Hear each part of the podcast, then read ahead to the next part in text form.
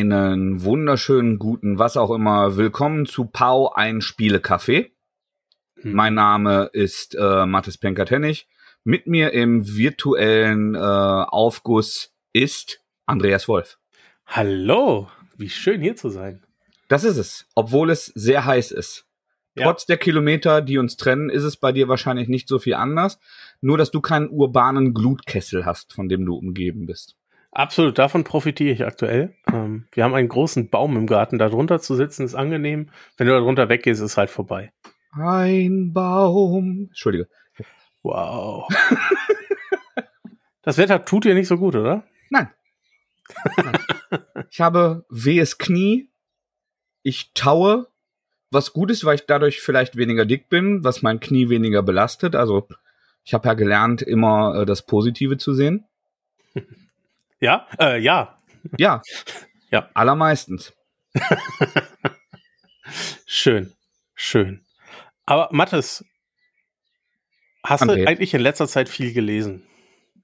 Ich habe sau viel gelesen und äh, für alle, äh, die sich beim Thema gleich sagen, oh mein Gott, das wollte ich gar nicht, jetzt reden die über Videospiele, was äh, der modifizierte Titel in meiner Ansage angekündigt hat. Ähm, wir haben richtig scheiß viele Bücher gelesen, denn Andreas und ich hatten Urlaub oh, ja. äh, an, an anderen Stellen in Deutschland und äh, haben richtig viel gelesen und wir werden nächste Woche nicht eine, nein, zwei Folgen aufnehmen, die wir dann mit einigem Abstand euch ähm, kredenzen werden. Wissen wir eigentlich schon, ob der Emo dabei sein kann? Keine Ahnung, müssen wir noch fragen. Das finden wir raus. Aber Andreas und ich planen das. Wenn äh, das Universum, Kinderkrankheiten oder äh, andere furchtbare Sachen nicht dazwischenkommen, äh, werden wir über sehr viele Bücher sprechen. Wir haben aber nicht nur gelesen. Das stimmt. Ähm, ich bin wieder voll äh, im Videospielfieber und du, glaube ich, auch.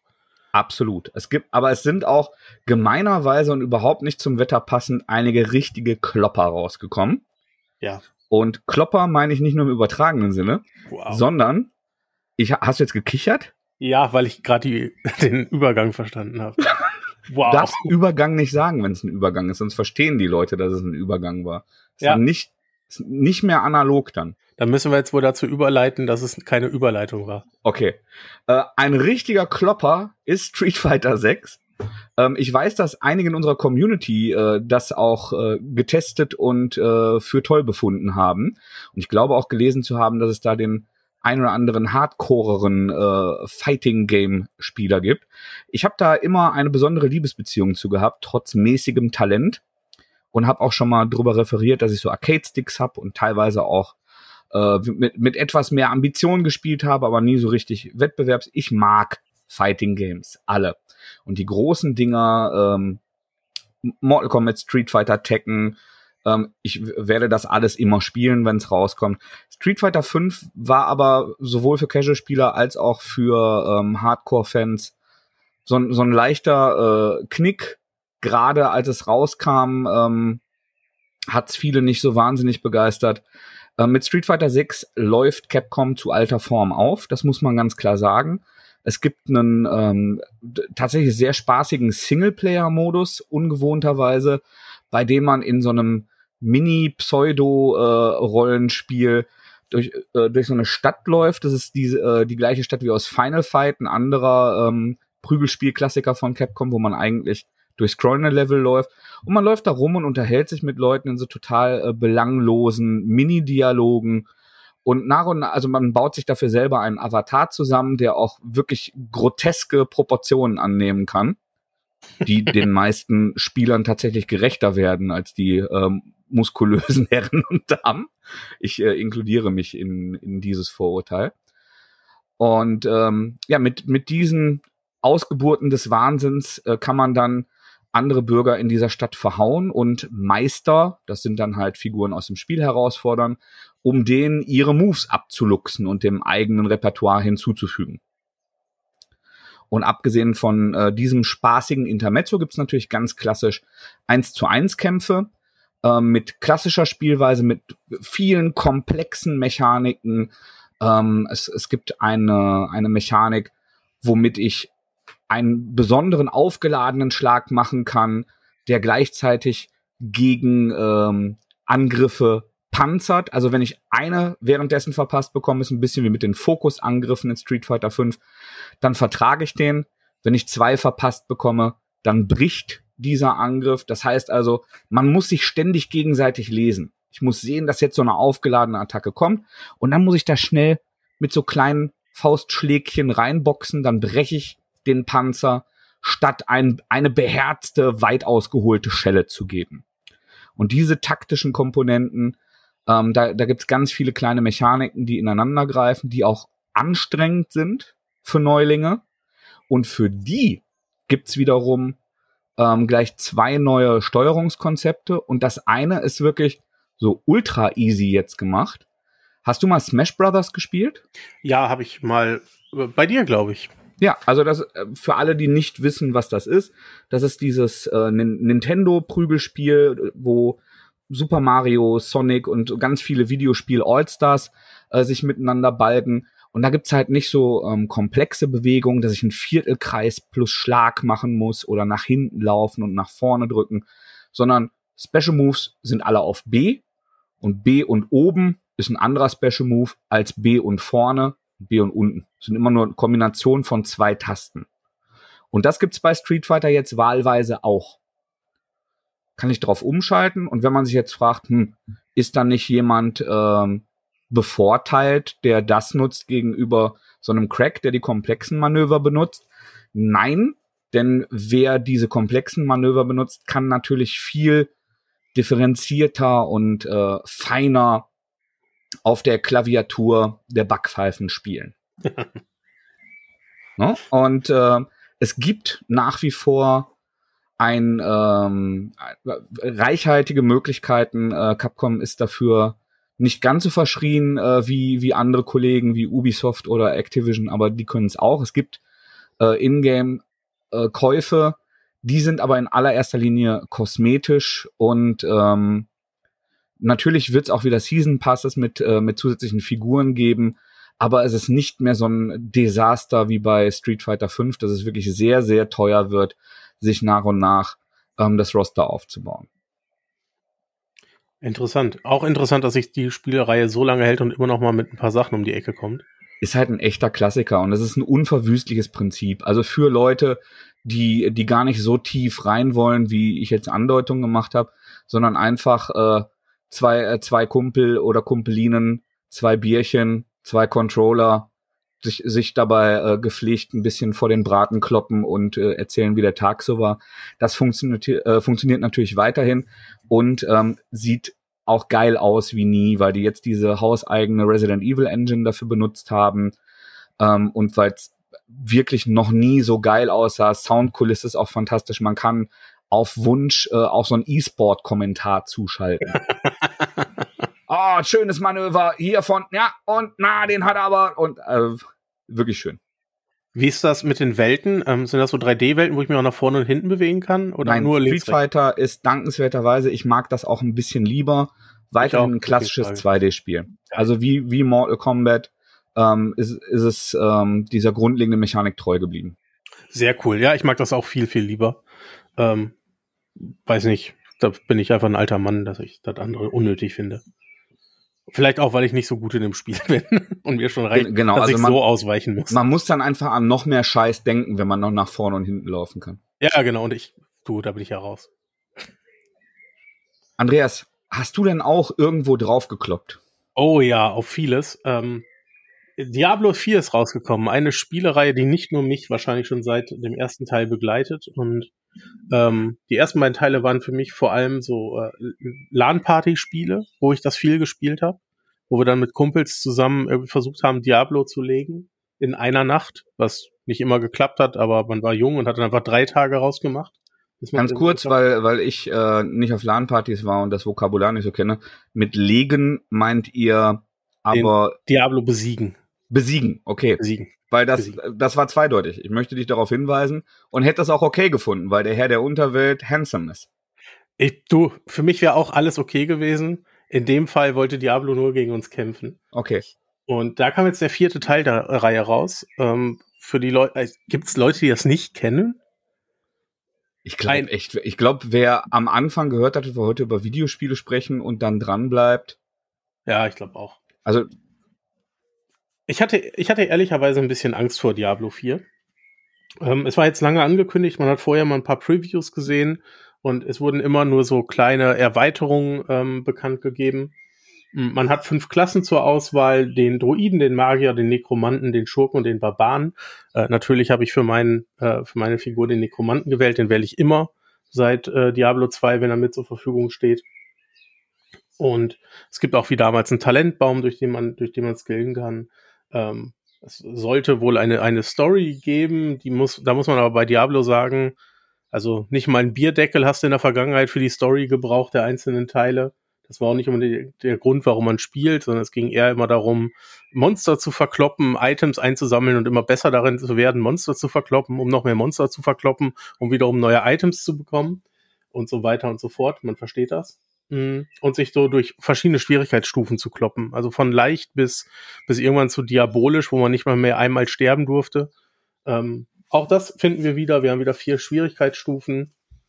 Und die Sorgen, die ich hatte, waren vor allem, weil angekündigt wurde, dass es Multiplayer-Elemente gibt. Also MMO-Elemente, wo andere äh, Spieler mit auf derselben Karte unterwegs sind wie du und du dich quasi in Gruppen zusammenschließen kannst, vielleicht auch musst, um dann verschiedene Quests zu erledigen. Mhm. Ähm, und das ist, war für mich so der größte, der größte Knackpunkt, denn ich bin ein Spieler. Ich bin einfach froh, wenn ich Zeit habe zu zocken, mich hinzusetzen, Singleplayer zu spielen. Ich möchte, ich möchte und brauche nicht mit anderen zusammen zu spielen. Wir kennen das ja auch vom Podcast, äh, abzusprechen, dass zwei Personen an einem Abend genau zu der Uhrzeit Zeit haben, um virtuell irgendwas zu machen, ob es Podcast ist oder, oder Leuten auf die Mappe hauen, ist schon schwierig genug. Ja. Und ich möchte halt einfach zocken können, wenn ich, wenn ich Zeit habe zu zocken. Kommen wir zu, zu aber zu ganz kurz, weil es mir noch nicht ganz klar geworden ist. Mich interessiert das Spiel ja auch. Mhm. Ähm, und die, dieser Online-Zwang in Anführungsstrichen. Ja, da wollte ich jetzt zu kommen. Ah, super, ja. Genau, genau. Ich wollte jetzt einmal so ein bisschen die positive Seite bei Diablo 4. Es ist einfach ein Diablo geblieben. Mhm. Ich habe einen geilen Talentbaum, da kann ich verschiedenste Fähigkeiten ähm, erlernen. Der ist auch motivierend, der Talentbaum, der hat so Knotenpunkte, da level ich mich so durch und die Knotenpunkte werden freigeschaltet.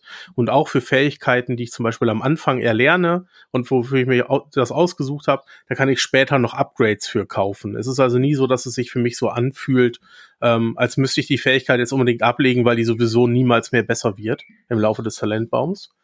Ähm, du kannst aber die Talentpunkte, die du da ausgegeben hast, die du über Erfahrungspunkte bekommst, äh, für Gold quasi wieder freikaufen und kannst dann aber neue Fähigkeiten im Talentbaum vergeben. Es ist also nicht mhm. komplett kostenfrei, dich neu zu skillen. Du kannst aber. Ein großer Diskussionspunkt der letzten Diablo-Teile.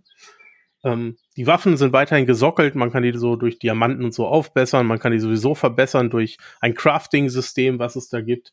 Ich habe das Gefühl, Crafting wird heute Abend in der Podcast-Folge nochmal ein Thema. Oh, ähm, ja. Genau. Und es gibt auch diese MMO-Thematiken. Bedeutet, ich laufe durch die Welt und überall laufen mir andere Spieler durch die, äh, über den Weg.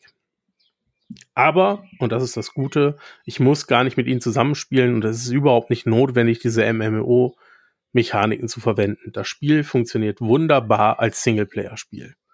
Ich habe noch nicht einmal mit einer Online-Gruppe zusammengespielt. Du siehst, wie sie in, durch die Städte laufen, du siehst, wie sie mal in einer Ebene dir über den Weg laufen. Ähm, es gibt in diesen Ebenen sogenannte Events, da ist irgendwas Besonderes, da kann es auch mal sein, dass du mit einem zusammenspielst, das ist dann für zwei Minuten oder so, dass du auf denselben Gegner klopfst, aber dann geht jeder wieder seine, seine eigenen Wege und die anderen werden auch wieder so durch, durchsichtig und haben keinen Einfluss mehr auf dich. Aber kann ich das verhindern, dass ich den Abschaum überhaupt sehe? Nein. Ich möchte, wenn ich das durch, durch das Dorf laufe, möchte ich nicht Dark Lord Kevin XXX sehen. Ja, bin ich komplett bei dir. Mir macht das auch immer vieles kaputt, ähm, wenn, ich, wenn mir der Dark Lord über den Weg läuft äh, und das irgendwie so gar nicht zur Welt passt. Nein, das kannst du nicht. Ähm, auch nicht Netzwerkkabel ziehen? Lässt er mich dann nicht? Nein, du hast einen Online-Zwang. Ähm, du musst online sein zum Spielen. Was du machen kannst, ist, du kannst alle Social-Funktionen ausschalten. Kein Chat, kein Sprachchat. Ich weiß, ich lebe seit 41 Jahren so. die auch, aber auch im Spiel die virtuellen. Ja. Ähm, dann, lau dann siehst du die Leute immer noch, aber du kriegst nur noch von ihnen mit, dass sie durch die Gegend laufen. Das macht manchmal so ein bisschen die Immersion, was heißt so ein bisschen, das macht manchmal die Immersion kaputt. Du hast zum Beispiel so einen, so einen äh, in der Schenke einen Raum für dich, wo auch dein Schrank drin steht. Und auf einmal stehen ganz viele Spieler da drin, weil die alle diesen Raum haben und alle in dieser Schenke gerade sind und sich umziehen. Ne, dann fühlt sich natürlich in dem Moment nicht so an, als würdest du irgendwie in dein Zimmer gehen in dieser Schenke und dich umziehen.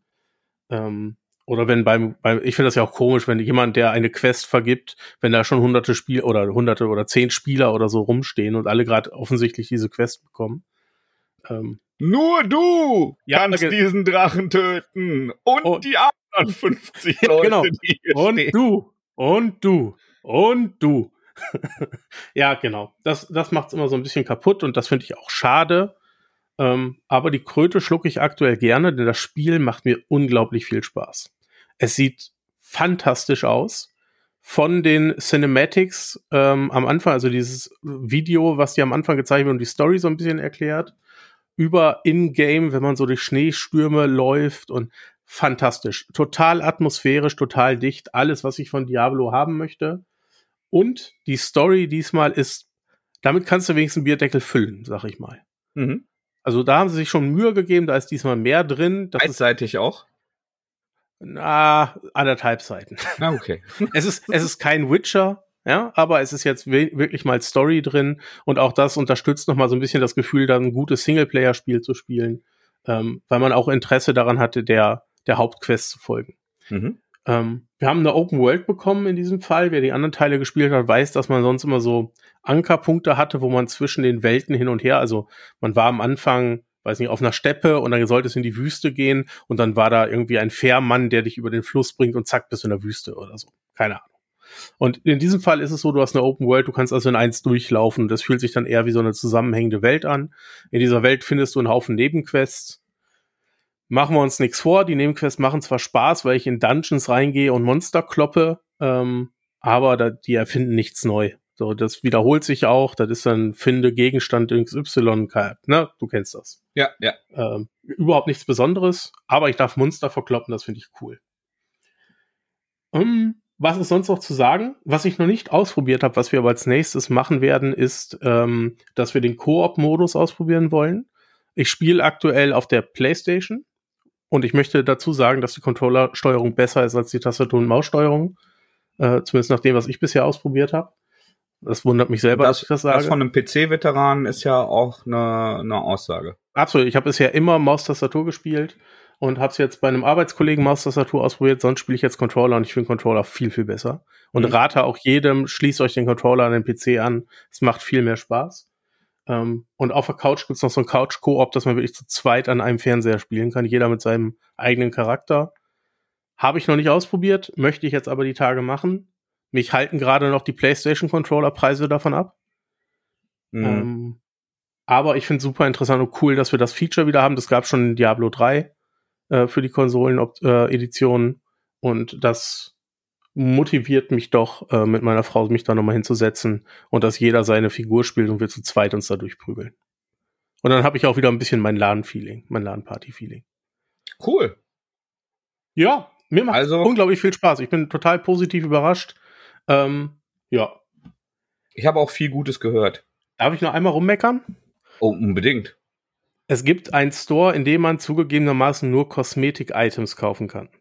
Mhm. Du kaufst Diamanten oder irgendeine Pseudo-Währung mit Euros.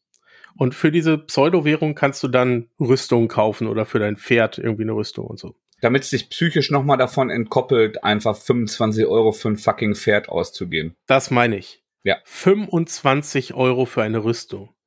Du hast gerade 70 oder 80 Euro für das Spiel ausgegeben. Hm. Dann gehst du in einen Online-Store und siehst eine Rüstung, die cool aussieht.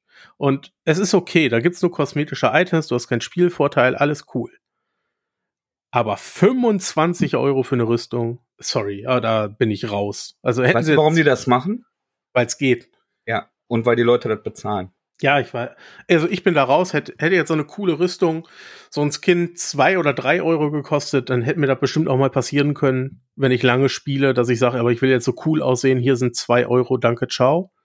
Aber 25, sorry, das wird mir nicht passieren, dafür kriege ich ganz schön viele andere Spiele, die ich alle nochmal haben wollte und, ähm, ich, ich würde es jetzt erstmal auch sagen, aber ich glaube, abgesehen von den Whales, also wirklich von den ja schon suchtkranken Menschen, die, die wirklich sehr, sehr viel in solche In-App-Käufe ähm, investieren und die da nicht geschützt sind. Das ist auch was, ist ein Fass, das man hier nicht äh, komplett aufmachen kann, weil wir da, glaube ich, auch äh, zu wenig Kompetenzen, Informationen haben. Aber das soll nicht unerwähnt bleiben, dass solche Menschen davon auch betroffen sind. Ja. Ähm, kann ich mich nicht ganz davon freisprechen, dass mir sowas passieren könnte. Ich erinnere mich, dass wir beide Assassin's Creed Odyssey gekauft haben, als das rauskam. Das und dass, dass es da so einen weißen Wolf gab, auf dem man reiten konnte. Ja. Der auch 10 Euro gekostet hat. Und du da auch ganz stringent gesagt, obwohl du das viel mehr gespielt hast als ich. Ich hab's komplett durchgespielt. Ja. ja. und du auch stringent gesagt hast, nein, ich bezahle nicht 10 Euro für eine äh, ne, Reittierskin. Absolut. Ja. Ich halt schon, weil der Wolf halt echt super cool aussah und mir das am Anfang Spaß gemacht hat. also, wie sowas passiert, das verstehe ich schon.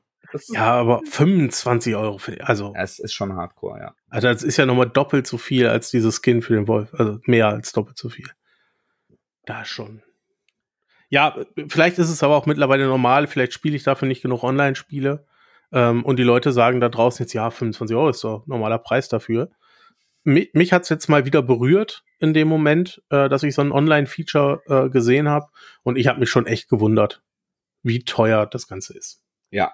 Aber wenn das die Downside ist und es sind nur kosmetische Sachen, so what? Also dafür kriege ich ein geiles Diablo 4, was mir bestimmt noch lange Spaß machen wird.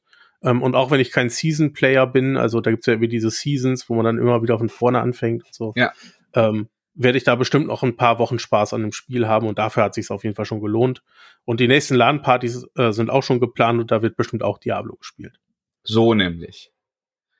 Was nur einmal Geld kostet und das mehr als man äh, gewohnt war, ähm, ist The Legend of Zelda Tears of the Kingdom. Das neue Zelda-Spiel für Nintendo Switch das kostet jetzt als erstes Vollpreis-Switch-Spiel 70 Euro. Statt 60. Und da haben alle erstmal geschluckt. War ja viel für so ein Switch-Spiel, weil die Switch ja weniger unter der Haube hat. Ja. Und ähm, deshalb jetzt die Bildrate ist nicht so hoch, die Grafik ist nicht so schön und außerdem sieht das ja erstmal genauso aus wie dieses sechs Jahre alte Breath of the Wild. Ja. Das ist ja die ja. gleiche Grafik-Engine, die Oberwelt ist sogar die gleiche Karte. Ist das nicht eigentlich nur ein teures Add-on? Das, diese Frage haben sich sehr viele äh, Fans gestellt. Und ich gehöre, also es gibt eigentlich zwei Lager bei den Zelda. Hast du Breath of the Wild gespielt? Nur angespielt. Äh, da wurde mir klar, wie viel Aufwand das bedeuten wird, dieses Spiel, und dann habe ich es gelassen. Ich habe tatsächlich die Story durchgespielt mhm. und fand, dass das ein gutes Spiel war. Ich bin allerdings Reisender zwischen den Welten. Also die, es gibt zwei große Lager. Die einen, die sagen, ja, das ist hier so viel neues Zeug und so viel anders, dass es nicht mehr Zelda. Das finde ich ja. kacke. dann gibt's das, äh, das Lager, das sagt, was ist, diese alten Zeldas machen mir gar keinen Spaß, aber ich bin mit Minecraft groß geworden und äh, ich, ich mag die Flexibilität, die Freiheit in diesem Spiel und die, äh, die Erforschung und das finde ich viel cooler. Also diese alten Sachen habe ich mal versucht, aber das hier ist der Shit. Das sind so diese beiden Extrempunkte. Und ich habe mich dazwischen befunden. Ich hatte Spaß damit, habe das, keine Ahnung, 50 Stunden Story einmal durchgespielt.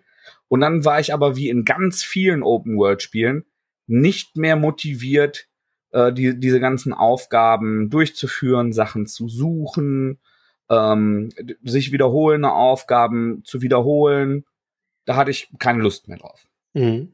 Und dann kam dieses Tears of the Kingdom raus und ich habe erst gesagt, hm, vielleicht mal irgendwann, wenn das im Angebot ist. Ich weiß nicht. Das sieht mir wie Breath of the Wild 1.5 aus und ist, glaube ich, nicht so meins. Und dann ähm, habe ich das aber doch in die Hand gedrückt bekommen. Hier, probier das mal aus. Und äh, habe ich dem eine Chance gegeben. Und ich bin nach mittlerweile 70 Spielstunden okay. die ich in meinem Urlaub akkumuliert habe, neben echt vielen gelesenen Büchern und auch Sachen, die wir mit den Kindern unternommen haben. Ich bin jetzt nicht die ganze Zeit mit der Switch auf der Couch geblieben. Ähm, würde ich so weit gehen, obwohl ich Zelda früher wirklich nur sehr gut fand und äh, immer mehr ein Mario-Fan war oder andere Sachen, die mich so total gerockt haben, würde ich so weit gehen, dass es das beste Spiel ist, das ich jemals gespielt habe. Und ich habe sehr viele Spiele gespielt. Krass. Das ist eine krasse Ansage. Denn ich habe mir vorher gesagt, und ich kann jetzt nicht so ganz tief reingehen, weil man könnte zu dem Spiel alleine zwei Stunden einen Podcast machen, ohne Probleme. Das, mhm. das muten wir unseren Hörern jetzt aber nicht zu. Nur so viel. Ich habe, als ich das angefangen habe zu spielen, habe ich gesagt, dieser ganze Open World Kack, das war nichts für mich. Ich hoffe, die haben jetzt wieder so klassische Tempel und sind mehr wie altes Zelda. Und vielleicht auch keine zerbrechlichen Waffen und weniger ähm, Crafting, also Zutaten sammeln, jagen gehen und dann die Sachen so zusammenbauen, zusammenwürfeln, sich Medizin und Essen selber machen, das dann Boni gibt. Sowas weniger, weniger Micromanagement, ja. Genau, weniger Micromanagement und mehr von von dem klassischen Zelda-Feeling. Mhm. Es ist das genaue Gegenteil. Man hat zwar diese Karte, die ist jetzt dreimal so groß, in Anführungsstrichen, weil es eine Ebene darüber gibt, eine Himmelswelt, und es gibt eine Ebene darunter, eine an, ähm, ich glaube auch nicht zufällig an äh, Miyazakis äh, Mononoke erinnernde, ähm, nicht Mononoke, doch Mononoke und wie heißt das? Nausicaa. Ta mhm. Der Tal der Winde. Also so eine, so eine dämonisch abgestorbene Unterwelt, so eine postapokalyptische, wo halt eine versunkene Zivilisation ist. Du hast also diese drei Layer übereinander. Und ähm, es gibt viel mehr Crafting. Und diese, ähm, diese Mechaniken, die vorher neu waren, die haben sie alle rausgeschmissen und durch komplexere, freiere Mechaniken ersetzt. Ich zähle die ganz kurz auf. Also neben rumlaufen und mit dem Schwert auf irgendwas draufhauen und ausweichen, das ist alles wie früher. Ähm, Gibt einmal diese Ultra-Hand. Also du kriegst am Anfang ähm, bekommst du einen, einen besonderen Arm unter besonderen Umständen, den ich nicht äh, spoilere. Und mit dem kannst du dann Sachen telekinetisch bewegen. Und der kann Sachen zusammenkleben. Und ähm, diese Sachen können mechanisch Sinn ergeben und betrieben werden. Mit so einer aztekisch anmutenden alten äh, Technologie-magischen Kultur, von der du immer mehr Gebrauch machst. Mhm. Und es gibt sehr, sehr viele Leute, also man kann unendlich viele Videos auf YouTube, TikTok, Facebook, Instagram beobachten, wie die Leute wirklich anspruchsvolle Maschinerien daraus bauen. Erntemaschinen, die ähm, halt automatisiert Gras mähen und darunter liegende Items einsammeln und zu dir bringen. Ich habe gesehen, wie jemand eine, eine Gartenhütte als Helm für einen Drachen gebaut hat, dem die aufgesetzt hat und sich dann in diese Hütte äh, begeben hat, um nicht abgeworfen zu werden, um dem Drachen seine, seine Schuppen und Zähne da abzukloppen, um die zu farmen. Also es geht alles, ja. Es geht, also du hast eine unglaubliche Freiheit und der, das ist normalerweise nicht mein Ding, weil ich mich dann in Kleinigkeiten verliere. Ja. Aber all diese einzelnen Elemente machen wahnsinnig viel Spaß. Du hast wieder diese Schreine, die erinnern sehr an Portal. Das sind immer so Physikspielereien. Ähm, du hast neben dieser Klebehand, die Mechanismen zusammenbaut, noch die Möglichkeit, Gegenstände miteinander zu fusionieren. Und so kannst du zum Beispiel, wenn du ein Rollbrett findest, das an dein Schild dran montieren, mhm. um dann das als Skateboard Downhill zu benutzen. Du kannst da eine Rakete dran montieren, um dich damit nach oben zu schießen, um zu schwer erreichbaren Arealen zu kommen. Kannst dir mit einer Sprungfeder einen Pogo-Stick daraus bauen. Und das alles klingt jetzt unglaublich goofy und albern, ist aber von der Präsentation und von der Atmosphäre her komplett dicht und schlüssig. Und alle kleinen Nebenaufgaben, die du machen kannst, die Schreine, diese Physikrätsel in den Schreinen, ähm, die selbst die Krogsamen, also diese kleinen Pflanzenwesen, die du zusammenführen musst, damit sie dir halt ähm, so Saatgut geben, kannst du gegen ähm, Item-Slots tauschen, dass du mehr Waffen tragen kannst, die ja zerbrechlich sind, oder mehr Schilde und du dann mehr Optionen dabei hast. Also alles, was du machst, macht Spaß und alle Belohnungen erhöhen deinen Aktionsradius. Das ist ein so schlüssig gebautes System, dass du wie ein Kind auf einem neuen Spielplatz denkst, oh, oh, oh, ich gehe hier hin, ich mach das. Jetzt, jetzt habe ich fertig. Ich wollte ja eigentlich die Geschichte, weil, aber oh, oh, oh, ich gehe hier hin. ich verstehe, Und ich bin ja. sonst immer so ein Typ, der irgendwann fokust die Geschichte abarbeitet, so ein paar rumliegende Sachen auf dem Weg mitnimmt. Wenn die Geschichte durch ist, Nebenaufgaben macht bis er leid wird und nach 40, 50 Stunden jedes Open-World-Spiel liegen lässt und was Neues anfängt. Und ich bin jetzt nach 70 Stunden immer noch nicht ganz durch. Ich habe Tempel 3 und 4 ähm, erst nach 60 Stunden gemacht. Okay, krass. Ja. Und das, das bedeutet, dass ich die ganze Zeit darin rumgelaufen bin und mich hat nie was genervt. Mich hat nie was gelangweilt. Ich habe mir nie gedacht, und das habe ich sonst immer bei Spielen, jetzt ist aber mal gut mit dem Kack, jetzt möchte ich durch sein, ich habe jetzt mal wieder Bock auf was anderes. Nie. Und ich bin derjenige, der genau diese Sachen nicht wollte. Ich wollte ein klassisches Zelda mit alten Tempeln, mit nicht kaputtbaren Waffen, und ich finde immer noch toll, wenn so ein Spiel mit moderner Grafik rauskommt. Aber ähm, ich würde mein Tears of the Kingdom nicht messen nicht missen wollen. Und das hat mir so viel Spaß gemacht. Ich habe hundertmal geschrieben und hier erzählt, dass ich nicht mehr zeitgemäß finde, wenn ein Spiel unter 60 Frames hat.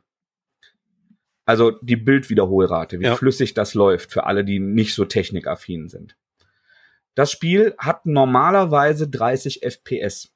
Also die halbe Bildrate, weil die Switch halt ein bisschen schwach auf der Brust ist. Das ist alte Hardware, die daran verbaut ist. Und die ist auch nicht immer stabil. In Gegenden, wo mehr los ist, wo mehr Feuer und Horridor und äh, Endgegnerkampf, bricht das auch mal ein und ist nicht stabil auf 30 und geht mal runter auf 25, 27. Wer sich mehr für sowas interessiert, kann sich das Video von den Kollegen von Digital Foundry angucken. Das ist immer sehr aufschlussreich. Und normalerweise, wenn sowas passiert, habe ich keinen Bock mehr auf das Spiel. Das passiert die ganze Zeit und es ist mir egal, weil mir das so viel Spaß macht. Ich hab, bin da sonst hochallergisch gegen. Krass. Aber liegt denn die Begeisterung dann hauptsächlich, also so wie ich es verstehe, hauptsächlich in der Spielmechanik? Die Story ist gar nicht so sehr, sondern. Doch, die Story tatsächlich auch, da habe ich noch gar nichts zu gesagt. Die Story ist ähm, komplexer, vorhandener, vielschichtiger, interessanter, ähm, also das, das war sie bei Breath of the Wild ehrlich gesagt schon, aber da haben sie noch mal den Verstärker auf 11 gedreht, haben das hochprofessionell vertont. Also wirklich auf Endstufe-Niveau. Ich wüsste nicht, wie man das äh, besser machen könnte. Sehr gut. Und ähm, die, die Story ist hochinteressant. Also die ist auch segmentiert und verteilt und es ist überwiegend ein Open-World-Spiel. Aber es ist mehr, wie alles ineinander greift. Wie jeder einzelne dieser kleinen Mechanismen nicht nur Spaß, sondern auch Sinn macht. Ich hab, ich mochte Ghost of Tsushima super gerne, aber irgendwann hat's keinen Sinn mehr gemacht, jedem Fuchs nachzulaufen. Weil ja, ich weiß gar nicht mehr. schnell sogar, finde ich. Also. Genau, weil, also, und so geht's mir auch mit Assassin's Creed und vielen oder, oder Horizon. Es gibt viele tolle Open-World-Spiele. Aber irgendwann, wenn du die Story durchgespielt hast, hast du nicht mehr so richtig eine Motivation, ähm, diese, diese Aufgaben zu erfüllen und deinen Handlungsraum zu erweitern, weil du da nichts mehr von hast, weil du deine Ziele erfüllt hast. Den Handlungsraum bei Zelda zu erweitern und deine Batteriekapazität zu vergrößern, bedeutet, dass du größere Maschinen bauen kannst. Komplexere Maschinen, die du abspeichern kannst in einem Katalog später, wenn du die Fähigkeit dazu freigeschaltet hast.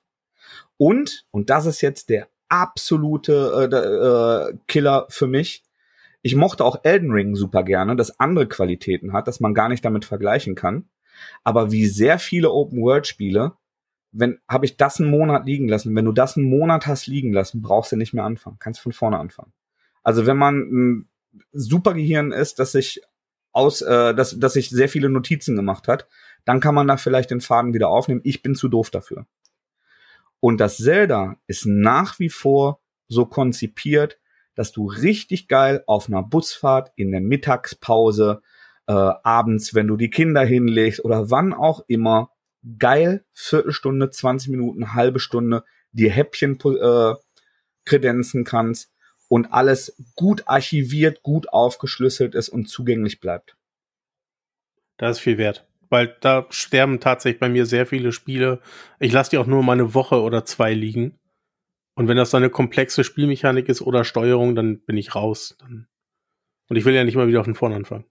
Also das Spiel checkt alle Boxen, wo ich vorher gesagt habe, da habe ich keinen Bock drauf, das will ich nicht. Und ich sage trotzdem, dass es das beste Spiel ist, was ich je gespielt habe. Bin 70 Stunden into it und ich sehe noch nicht so richtig kommen, ähm, dass ich mich wirklich intensiv mit einem anderen Spiel befasse. Da ist eine Ansage. Ich fasse Diablo erstmal nicht an. Ich habe da schon Bock drauf, aber ich fasse das erstmal nicht an. Siehst du? Und ich spiele erstmal Diablo, bevor ich irgendwas anderes anfasse. So. Dann leih ich dir mein Zelda dann aus, wenn du mit Diablo fertig bist. Sehr schön. Cool. So, ich glaube, der Kaffee ist auf. Wir haben einen guten Einblick gegeben. Wir haben schon angekündigt, dass weitere Folgen kommen. Oh ja. Nehmen wir bald für euch auf. Habt keine Angst. Wir, Ja. wir lassen euch nie auf den Tor. Wir haben halt eine gute Schlagzahl. Ne? Wir haben, haben wir, wann haben wir das letzte Mal eine Woche ohne Pau Podcast gehabt? Absolut. Die letzten Wochen, jede Woche eine. Monate, oder? Ja. Wir haben bisher noch gar kein Feedback dazu bekommen, ob das gut ist oder nicht. Ja, aber wenn du kein Feedback bekommst, außer, gut, ne? außer dass irgendjemand zu laut gekaut hat, wo wir uns ein dickes Ei drüber kloppen übrigens und einmal herzlich lachen, äh, dann, also wir- sind in Deutschland, wenn die Leute nicht maulen, finden sie es geil. Ja, Muss man ganz klar sagen. Wahrscheinlich. Wahrscheinlich ist das so. Und wir mal machen jetzt Feierabend, oder? So ist das. Super. Mathis, vielen lieben Dank für deine Zeit. Ich danke dir, Andreas. Es war mir wie immer ein Vergnügen. Euch da draußen vielen lieben Dank fürs Zuhören und bis zum nächsten Mal. Ahoi!